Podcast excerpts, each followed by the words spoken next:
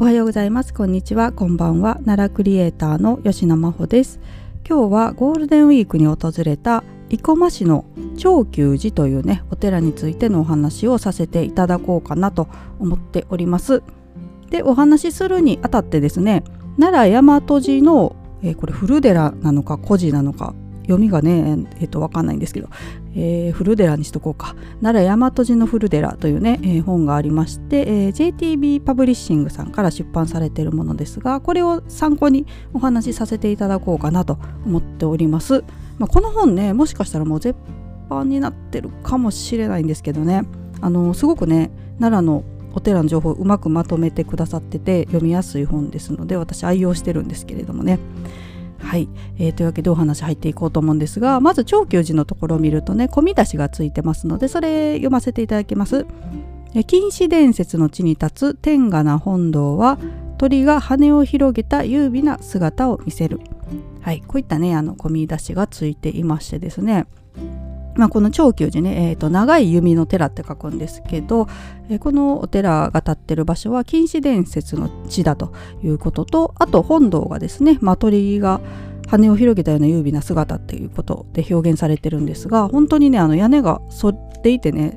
えー、鳥の翼というか羽のようにね見える本堂でこちらがですね、まあ、国宝になっています。はい。えーまあ、国宝建築ということでね私も以前からね長久寺訪れたいなとずっと思ってたんですけれどもなかなかね生駒の方行くことって普段なくてですね。でまあゴールデンウィークね、えー、どこ行こうかって考えた時に今回は生駒のね、えー、生駒巡りをしようということで長久寺を旅程に入れました。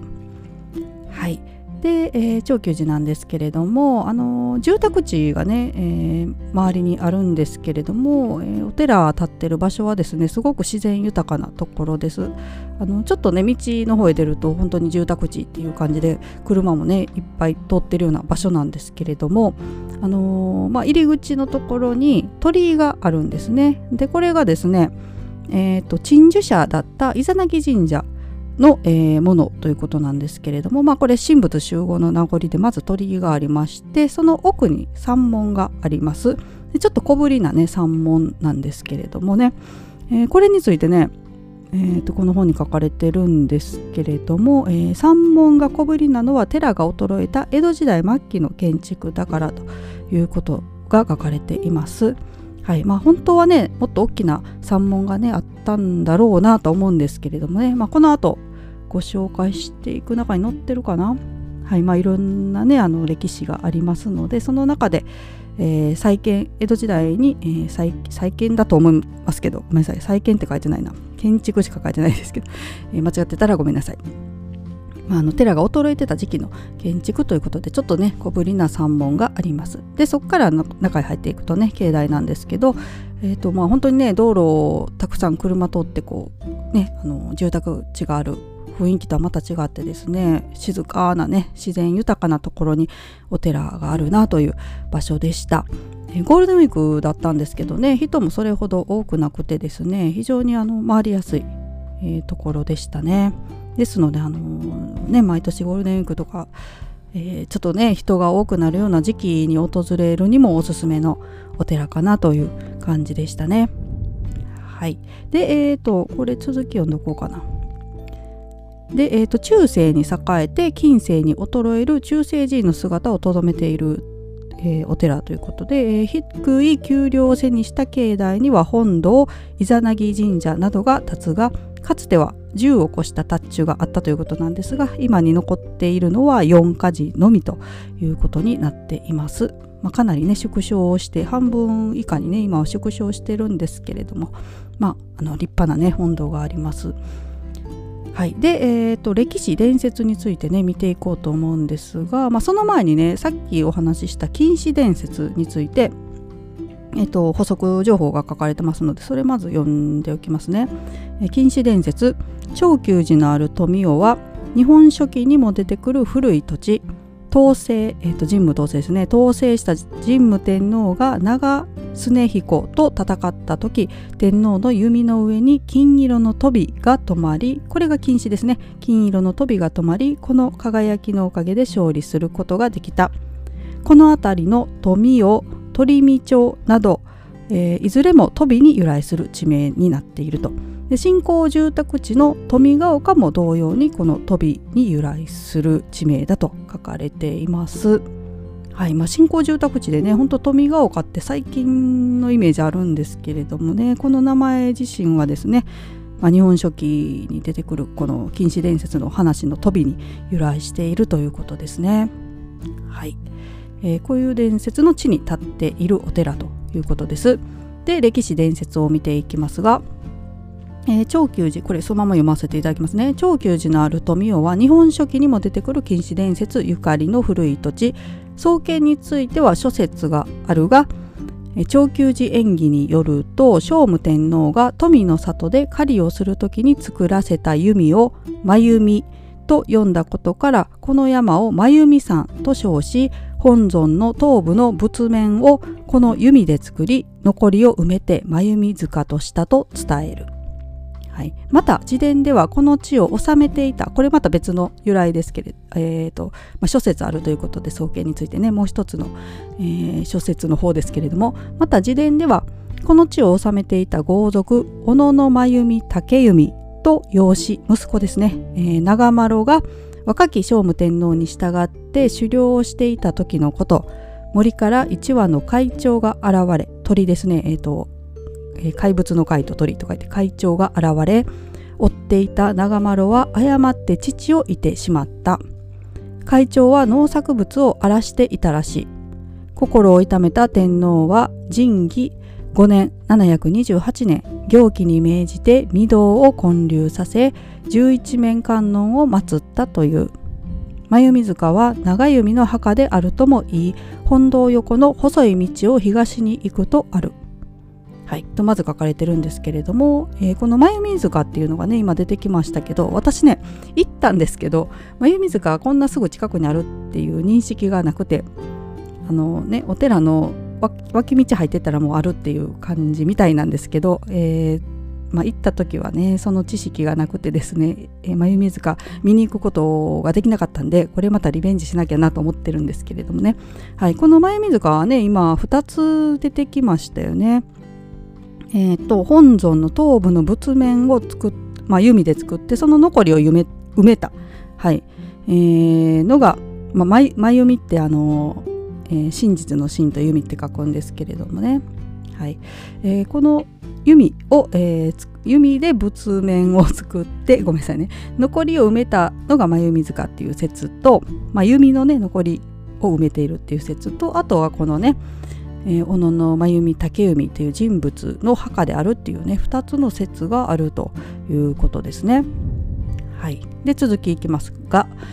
延暦年間782年から806年に藤原義継が伽藍を中行はい、で堀川天皇は大涅槃行600万貫を潜入するなど信仰を集めたが平安末の火災にあったと東大寺資材町にある。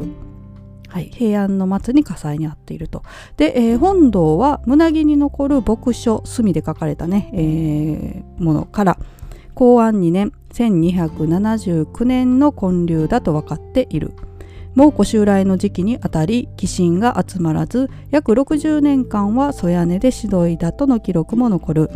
本堂が再建された中世には自運も栄えたが文明5年1473年応仁の乱で敗れた山名宗禅で合ってるかな？読みなさい。呼び方。ごめんなさい。山名宗禅違うかったっけ？いやごめんなさいね。すいません、えー、の落中度によって時報などを破壊され織田信長による治療没収など歴史の荒波に幾度となく現れた。さらに明治の廃仏希釈で衰退したが昭和10年1935年本堂の解体修理を得て現在の姿に至っている。はいということですね。はいまあ、数々のね、まあ、難がありましたけれどもね、えー、昭和10年本堂の解体修理を得て現在の姿になったということです。はい、で見どころも書かれてるんですけれどもまずあの本堂ですね国宝の本堂、えー、についてなんですが入母屋造りの日和田葺きで正面5軒側面6軒と奥行きが深い建物になっています。優美な屋根の曲線と力強い構え深い軒と軒下の簡素な衣装が印象的。伝統的な和洋を基本とする姿は一見両泉寺の本堂にも似ているが細部には天竺用唐用の影響を受けているところが異なると、え、中世寺院建築の傑作と言われ建立年代が明らかな点でも貴重だというね本堂です。はいまあ、こちらの本堂ね本当に迫力があってですねもう近くで見ると圧倒されますね。で、えー、私本堂のね写真を撮りに行ったんですけどその前にね灯籠が石灯籠がねあるんですね。でまあこの石灯籠を映さないように本堂全体撮ろうと思って石灯籠の前から写真撮ってみたんですけど屋根がねあの画角に収まらないんですよね。あの綺麗なね本当に鳥の羽みたいなえー、翼を広げたような鳥の姿みたいなね。あの屋根を全部収めて写真に撮りたいと思ったんですけどね。どうしても石灯籠より手前でね写真撮れば全体入るんですけど石灯籠をこう覗いて本堂だけ撮りたいってなるとね画角収まらないなと思っててで私 iPhone ね使ってるのでその iPhone で広角レンズに切り替えができるんですよ。それで撮ったらなんとかねえーと、入りました画面内にね、まあ、かなりね迫力があってですね。うん、まあだからこれ写真撮るの難しいなと思いながら、まあ、いろんな角度から撮ったりしてたんですけどね。はい、で、えー、と本堂ねあの裏もねぐらぐるぐるっとぐらって ぐるっと回ってね裏側も見ることができましたので私も2周ぐらいしましたけどね。はい。まああの細工とかね見ながら軒下のね細工などを見ながらですね1周して2周して、えー、堪能してきました。はい、で続いて見どころ続きなんですけれども内陣安置の黒漆の厨子というのがね、重要文化財であるんですけれども、この厨子にはですね扉に曼荼羅が描かれ中に高さ120センチ一木造りの本尊十一面観音像こちらも重要文化財です。十一面観音像が祀られているということです、こちらの像ですね上岸風の良感といかめしさを持っているということなんですがやや穏やかな長方に藤原時代の作と見られるということです。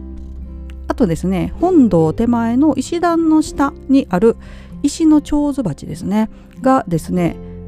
鎌倉時代に僧侶が使った石の風呂だと言われているということです。で私この情報もね帰ってから 見たのであれ、まあ、事前にねやっぱこういうの勉強しなきゃダメですね。お寺行く前にはまずねこういう本で事前に勉強してこことここは見とくぞってチェックしてから行かないとね私みたいにあのさっきの眉水川みたいに見逃しちゃうんですよね。はい。こういうお風呂と言われている石もあるということです。でこれはですね、まあ、古い寺院には沐浴決済のために湯屋が設けられていたがこれもその名残だろうかと書かれています。はい、えー、ということで本にはこんな感じかな。本で書かれている内容はこういう感じでした。はい。まああの境内ね山の斜面に立ってるような感じで坂道のところ坂道が多いというかね。はい、あの登ったり降りたりするっていう感じだったんですけれども、ま、近くにあのイザナギ神社もねありましたがこちらもねなんかね雰囲気が後ろがね山が迫ってる感じで、うん、やっぱ神社特有のね何とも言えない神聖な空気がある神社でした。狛犬もねちょっと特徴的な感じでしたねあんまり他にはないような感じのえっ、ー、と神社の何て言うんですか拝殿のところに立ってる狛犬はまあ一般的な狛犬なんですけど、えー、社のところの近くにねどう表現したらいいのかな 狛犬2体狛犬かなあれ。狛狛犬じゃなかったかな。ちょっと写真見ながら今喋ってないんです。すいません。思い出してあれなんですが、まあ、ちょっと変わったねタイプの子がいました。はい。まあ、狛犬マニアの人とかはね見たらあのパッてわかるんでしょうけど私そこまで狛犬は詳しくないので、えー、なんですが、まあ、あんまり見たことないやつだなと思いながらね、えー、見てたりとか。あとまあ、えー、石仏がねたくさんありましたね、はい、それもねあの雰囲気良くてですね石仏もあるしタッチューもね、えーと、ありましたが、え不動明王さんがいたりとかね。あと公園もあったり池もあったり。なのでちょっと散策するのにもすごくいい場所だなという感じでしたね。あと緑もあるしお花もねたくさん咲いてました。はいですのでねこの時期本当にお花もねあの緑も綺麗ですので行ってね、すごくリフレッシュできる場所でした。はいというわけで、えー、今日もね最後まで聞いてくださってありがとうございます、まあ、しばらくはねゴールデンウィークに訪れた場所の話などをしつつ今気になるね奈良の情報のお話などもできたらなと思っております、えー、それではまた。聞いてくだ さい。最後なんて締めてたか忘れちゃった、えー、それではまた。さようなら。